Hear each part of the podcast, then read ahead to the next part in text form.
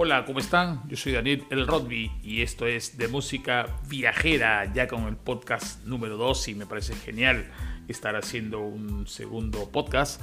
Eh, bueno, quería hacer una, aclaración del primer podcast que hice sobre lo que hablé de Mickey González. Y, básicamente era comentarles que este primer disco que hace Mickey González lo hace con, con integrantes de, luego bandas muy populares eh, de la escena rockera peruana, como Huicho García, que hoy está en Mar de Copas, eh, como Pelo Madueño, que en esa época fue baterista, estuvo en Eructo Malonado y en Narcosis, este, y hoy es un solista muy talentoso con muchos discos también.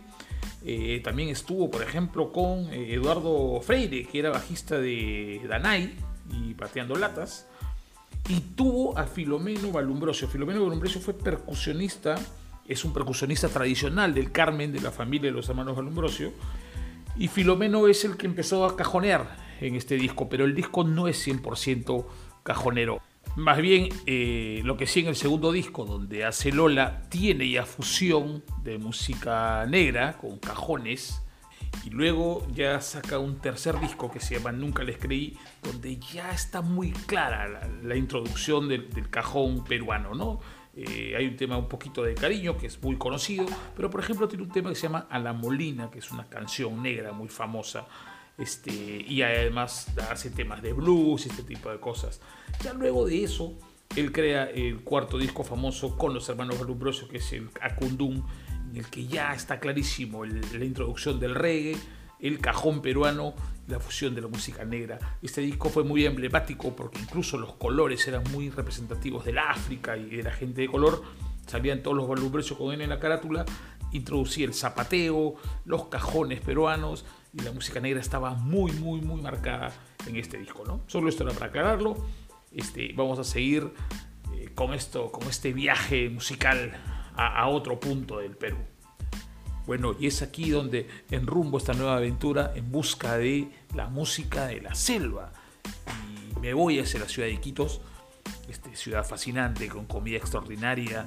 Puedes encontrar chicharrón de majás, tacacho con cecina, Juanes, hay una, hay una festividad muy conocida que es la fiesta de San Juan, en el que se puede degustar de todo esto, eh, y, y descubro la extraordinaria cumbia selvática o como también la llaman este, la cumbia amazónica.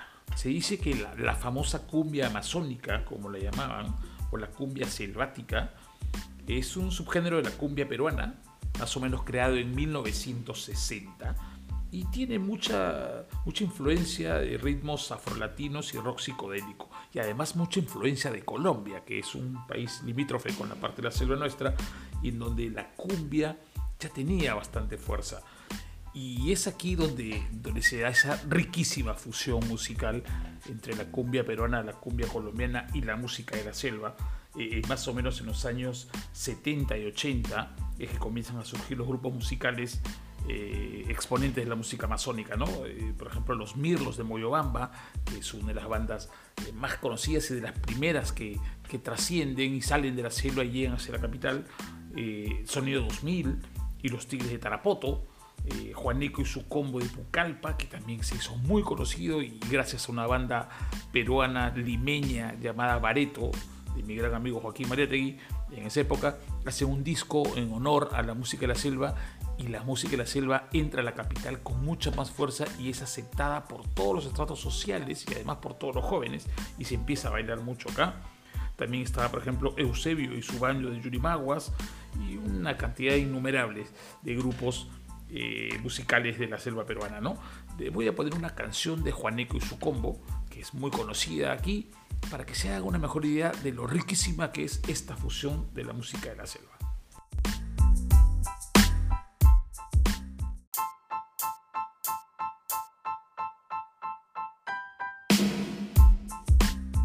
Era el gran Juaneco y su combo, ¿no? Eh, el grupo hecho por Juan Wong, era el famoso Juaneco los teclados, el grupo Noé Fachín en la primera guitarra y el famoso Willy Doro Cacique en la primera voz, que en paz descanse, que ya falleció. Y bueno, y más integrante de la agrupación, tremendo grupo, tremenda banda y tremenda música. Y ya que habíamos hablado de Bareto, que era la banda que le hizo un homenaje muy grande a ellos, vamos a trasladarlos un poco a Lima y hablar de esta fusión de música cumbia, porque la cumbia realmente tiene orígenes desde años muy, muy pasados, ¿no? Hablamos de casi 68, 70, en el que la cumbia comienza a aparecer en Lima. Es un género popular, o es un subgénero realmente de música popular en el Perú, ¿no? La cumbia viene de una fusión de música colombiana, obviamente también del rock psicodélico, ¿no?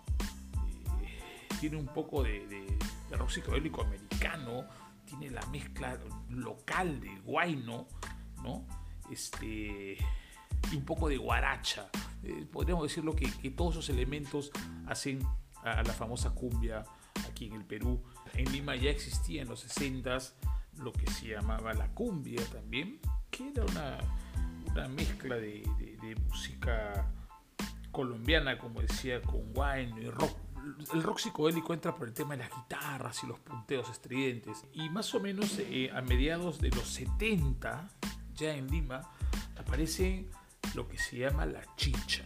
Y la chicha aparece en Lima basado mucho en los inmigrantes, en la gente que vino de las provincias a instalarse en la capital con esa criollada se genera este estilo de música que habla sobre esa pobreza, eh, sobre ese aislamiento, sobre, esa parte económica, social difícil por la que ellos atravesaban de venir desde otros lugares. Y la chicha se vuelve una especie de música emblemática para la gente que vivía en las zonas aledañas de Lima o, en las zonas de menores recursos. Y aparecen grandes personajes representativos grandes cantantes y grandes ídolos de la música chicha en los 70, ¿no? Aparece Chacalón, por ejemplo, el gran Chacalón, que decía que cuando Chacalón cantaba los cerros bajan. Aparecen los Chapis, también una banda que se hizo incluso internacional.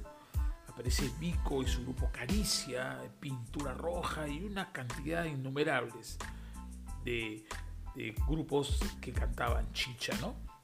Y es aquí que, la chicha ya eh, instalada prácticamente en Lima, comienza a mutar, ¿no? Y se comienza a generar una especie de chicha cumbia más bailable. Y ahí es donde aparece ya en los noventas la famosa tecnocumbia.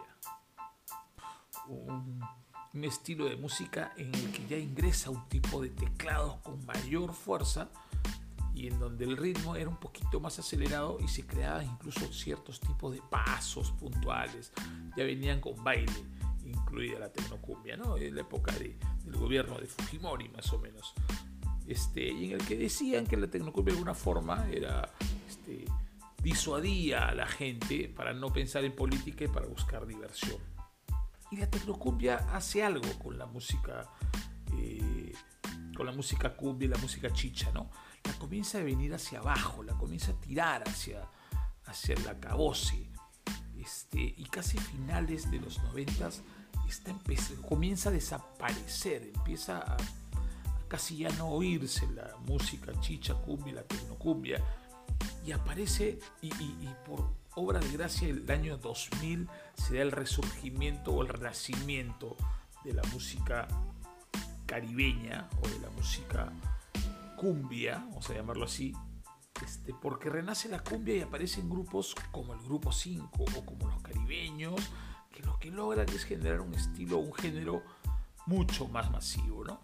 Eh, en el que eh, las letras adaptadas de muchísimas canciones bajo el estilo de la cumbia latina, que las vuelve muy, muy bailables, eh, la masifica.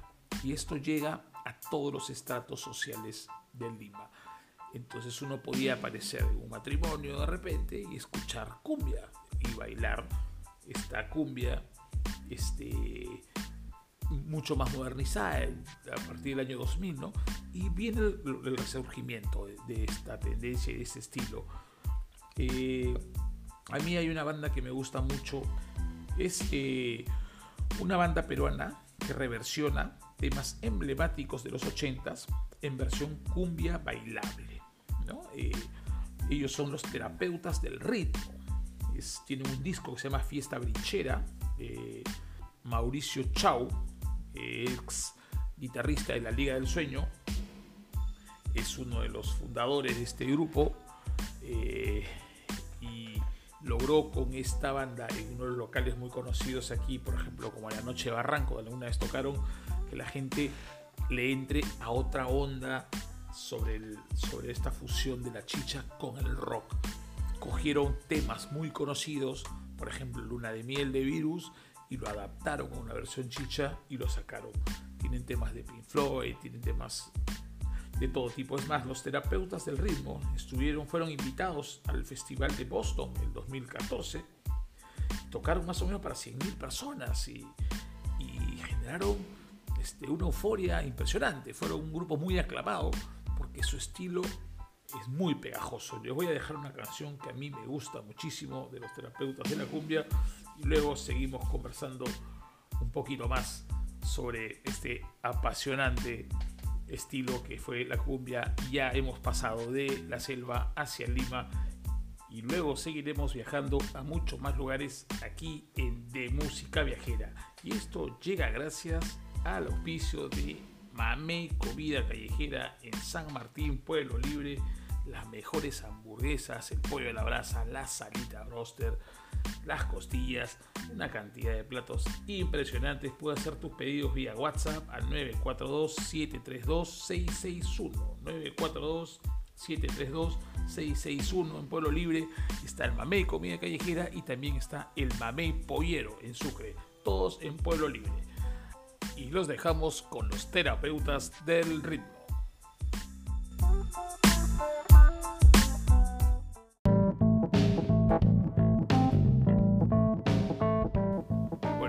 ¿Qué les pareció? Extraordinaria fusión y además adaptación de temas tan conocidos por parte de los terapeutas de ritmo. Vamos a tener que hacer una segunda parte para continuar hablando de este género, porque la verdad es que hay muchísimos representantes de la cumbia en Perú, un estilo de música que se quedó en Lima y que hasta el día de hoy sigue sonando en la capital. Y todavía tenemos muchísimo más por recorrer nos falta la parte internacional que es enorme, donde hay muchísimas bandas importantes y lugares fascinantes. Gracias por escucharnos, siempre es un placer conversar con ustedes, contarles un poco las anécdotas y que vayan descubriendo conmigo el fascinante mundo de la música viajera. Esto fue todo, yo soy el Rodby, buena música, buenas vibras, que vengan los buenos viajes. ¡Chau! Thank you.